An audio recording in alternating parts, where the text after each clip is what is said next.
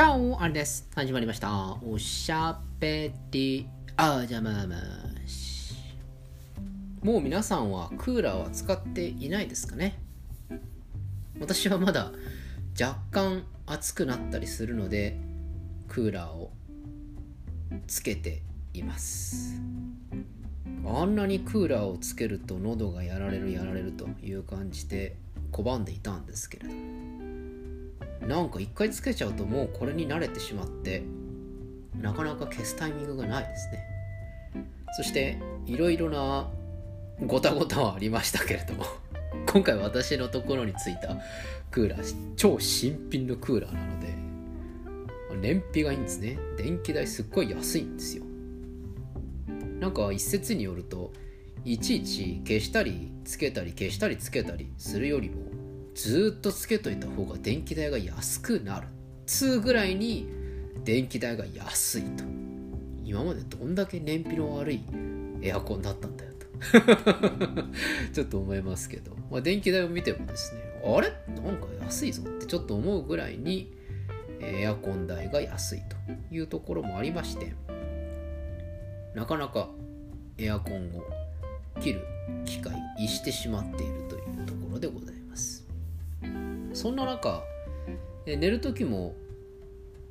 まあクーラーを今はつけなくてもいいかなという感じなんですけれどもなんか寝てる間でだんだん暑くなってきて2時とか3時になると暑いなっていう感じでちょっとクーラーつけるかみたいな感じで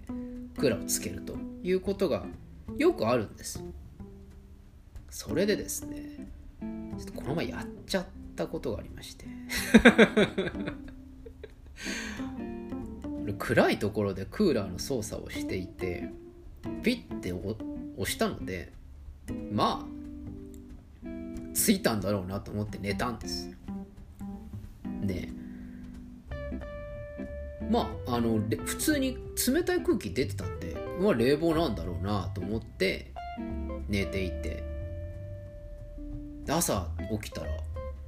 めちゃくちゃ喉が痛いんですね。このご時世喉が痛いとかもうやべえやつじゃないですか。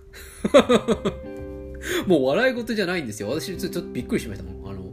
あれ？これはまさか？って。俺だって家以外でマスク外してねえぞと。手も洗ってるし。どうかどこにもここの23週間でいわゆる接触リスクってゼロに近いのにえー、って思ったんです。でまあさすがにねちょっともしかしてということもあるのでああってちょっとこういろいろもういろんなことを頭を巡らせたんですけれどなんでかなと思って。なんでこの喉が痛いのかなと思ったんですけれどもふとエアコンのセンサーを見て実は冷房ではなく除湿というのになっていて約6時間近く密閉した空間で除湿機能になっていたらしいんですね。道理でカラカラになるわけだと。それは確かに喉も痛くなるよなと。いうことで、えー、ちょっと原因っぽいものが判明しまして。ああよかったなと、まあ、よかないんですけど。すんげえ喉痛かったんで。あのもうこれどうしようかなと思いまして、まあ、ちょうどですねその日はあんまりでかい仕事もなかったので。まんまん万が一っていうこともあるのであの急遽お休みをいただきましてちょっとお腹の調子とかってあのさすがにこの喉が痛いっていう話になるとちょっといろんなところで問題になりそうな気がしたのであのちょっと一回様子を見ようと。これで万が一熱とか出たっていう話であればあのもう自首するよと。あの悪いことは別にしてないよ。悪いことは別にしてないんだけれどもあの熱があってって言おうと思ったんですけれども、まあ、ちょっとお腹が痛くってっていうことでまああのあっちはまあこいつずる休みだなってあのすぐ分かったと思うんですけどあのあまあ何かあったらあの電話してくださいっつってあの電話で参加しますからみたいな感じでちょっとお腹痛いんでっていうことでお休みをいただきましてでその日一日様子を見て大体あのエアコンとかで喉やられた時の喉の痛さとかって大体34時間とかでなんとかなるじゃないですか。まあ、そこがまあターニングポイントだなと思って34時間ぐらい待って治ればいいし治らなかったらちょっと本格的に考えなきゃいけないし発熱とかし始めたらもう本格的に PCR というふうに考えていたのでまあその日はちょっと一日休んでちょっと様子見をしましょうと。でも俺ワクチン2回目も打ったしな。もう免疫もできてるはずなんだよな。とかってちょっといろいろ思っていたのでまあ間違いなくこのエアコンの除湿機能のせいだろうということでだいたい34時間ぐらいネットフリックスで韓国ドラマ見ながら あの過ごしていたんですけれども。まあ案の定23時間したら全然もう喉も痛くなくなったし熱とかも特になくだるさもなくあやっぱり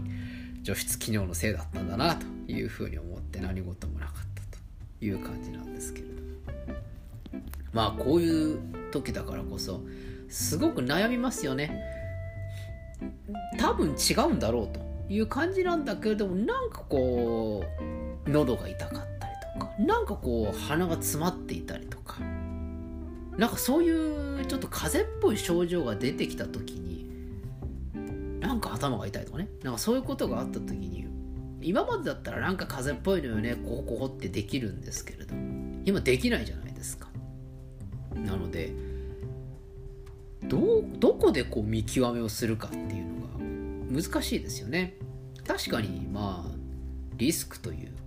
観点で言えばもうちょっとそういった兆しが見えた瞬間に病院に行くとかっていう方がいいのかもしれませんけれども、まあ、実際電話をしたところですぐに PCR 検査しましょうとかっていう話にはならないそうですよね。なので、まあ、結局どうせ様子見るしかないということになるんでしょうけれどまあまあ何よりも体調管理が大事だよという話と皆さんとにかくあの除湿とあの冷房？あの間違えないようにしてください。あの本当に喉が痛くなりますので気をつけてもらいたいなというふうに思います。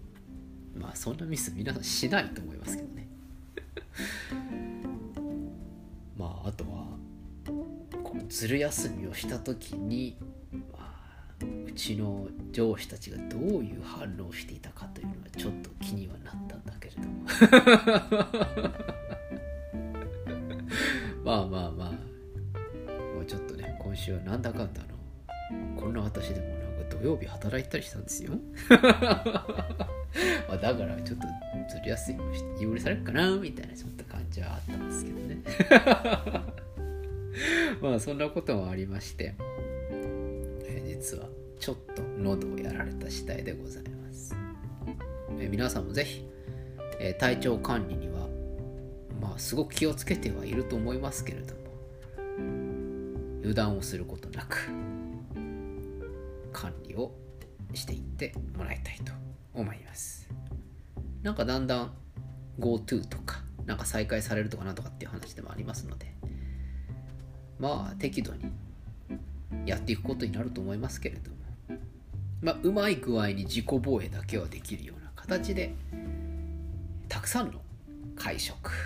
飲み会に参加できるようにするためには何よりも自己防衛が大事であるというふうに思いますので何より自己防衛と体調管理ここを徹底してやっていこうかと私は思っています。あの重要なのはたくさんあの会食や飲み会まだ一回も参加してないんですけど あの参加していいよっていうこうムードになった時にあのいろんなとこに顔が出せるようにあの体調管理と自己防衛はしようかなって思ってます。基本的にあのただ飲み会に参加したいだけですっていうそういうことですね。皆さんもそういう風になのがいいんじゃないかい？という私からの提言でございました。本日もご清聴ありがとうございます。それではおやすみなさいかおはようございます。また明日お会いしましょう。アディオス。